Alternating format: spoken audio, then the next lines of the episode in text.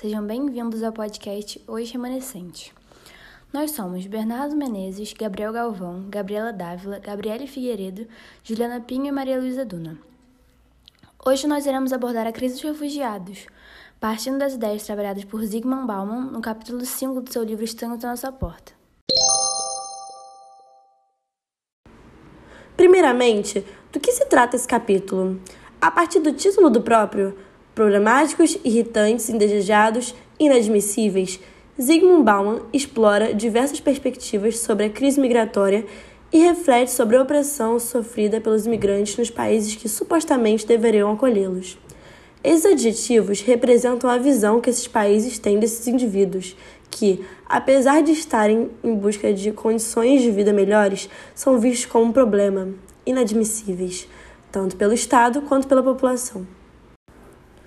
Dando ênfase à análise de Michel Aguirre, o autor elogia sua coerência e experiência quando se trata do assunto. Aguirre sugere que a política migratória se destina a consolidar uma divisão entre duas categorias. De um lado, o um mundo limpo, saudável e visível. De outro, os remanescentes, sombrio e invisível. O choque entre essas realidades é cada dia mais nítido com o crescente fluxo migratório. Pessoas em busca de uma moradia, um trabalho, uma vida digna. Até quando será possível ignorar as necessidades dessa população? Bauman utiliza o termo remanescentes referindo-se aos refugiados, o qual, em suas palavras, refere-se a pessoas afastadas da vista, mais especificamente da nossa vista, nascidos e criados em uma realidade completamente diferente da nossa, em meio a um sofrimento ignorado por muitos. Refugiados são pessoas que saíram de maneira forçada de seus países para buscarem refúgios e uma oportunidade de reestruturação de suas vidas em outros países. O que força a saída dessas pessoas de seus locais de origem são conflitos armados e conflitos políticos, causando a necessidade do asilo. Ou seja, se trata de indivíduos que estão fora de suas regiões, sujeitos a violências generalizadas e violação de seus direitos humanos. Os refugiados encontram muita dificuldade para restabelecer-se em outros locais. Além do que, muitos deles não conseguem legalizar a sua situação no novo país com facilidade, vivendo como apátridas e às vezes na clandestinidade. Como destinos de muitos e localizados no mesmo país ou região de conflito, na fronteira ou em outro lugar próximo, os campos de refugiados são assentamentos de estruturas precárias de estadias temporárias, teoricamente, e com condições sanitárias mínimas, ocupadas geralmente por populações sem qualquer renda ou que perderam todas as suas posses. Nos últimos anos, principalmente a partir de 2011, o fluxo migratório para a Europa intensificou-se drasticamente, causando uma grande crise migratória no continente. Estima-se, de acordo com o levantamento realizado pela ONU, que apenas no ano de 2014 a Europa tem recebido cerca de 6,7 milhões de imigrantes.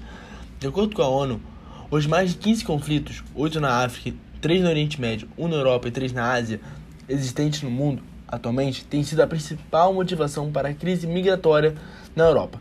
Isso ocorre porque os migrantes, em sua maioria, são refugiados, pessoas que migram para fugir de conflitos e perseguições políticas, guerras, etc., dessas regiões de conflito. Os países onde mais saem migrantes são a Síria, Afeganistão, Iraque, Líbia e Eritreia. A Síria, com uma guerra civil que já dura mais de 4 anos e que contabiliza mais de 250 mil mortos, de acordo com dados apresentados pela ONU, possui o maior grupo de refugiados no mundo. Tanto o Afeganistão quanto o Iraque vivem desde 2011 em virtude da invasão dos Estados Unidos, uma grave crise política. Os constantes ataques rebeldes que atingem esses países têm levado diversos grupos a migrar para outras regiões do mundo.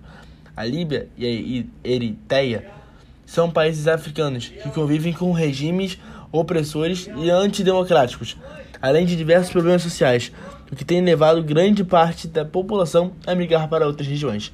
Outra motivação para que esses países apresentem muitos imigrantes é a atuação do Estado Islâmico em seu território.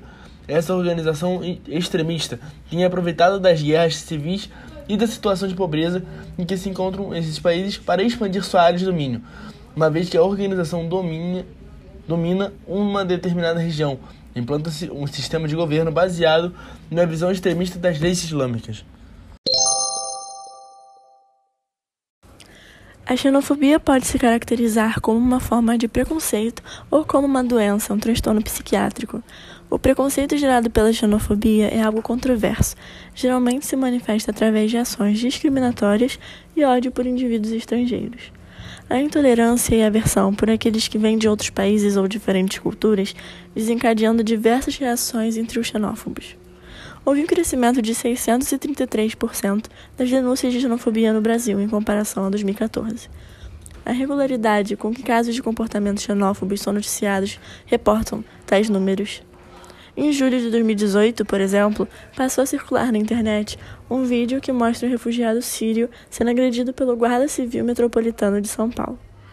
Além disso, a Procuradora-Geral Raquel Dodge afirmou que o Ministério Público recebeu notícias de ações graves realizadas em Roraima contra imigrantes venezuelanos.